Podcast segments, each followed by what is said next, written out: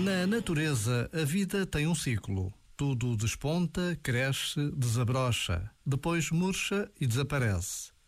Mas no que diz respeito ao homem, a vida tem também uma história. É estrada em direção a uma meta que não está definida à partida. Às vezes, essa história é escrita de forma clara, simples, linear.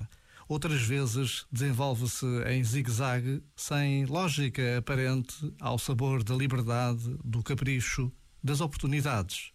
Faz-se e constrói-se de descoberta em descoberta, de experiência em experiência, até ganhar rumo. O importante, porém, é que cada um descubra que a vida tem sentido e valor, porque a vida é dom. Este momento está disponível em podcast no site e na app.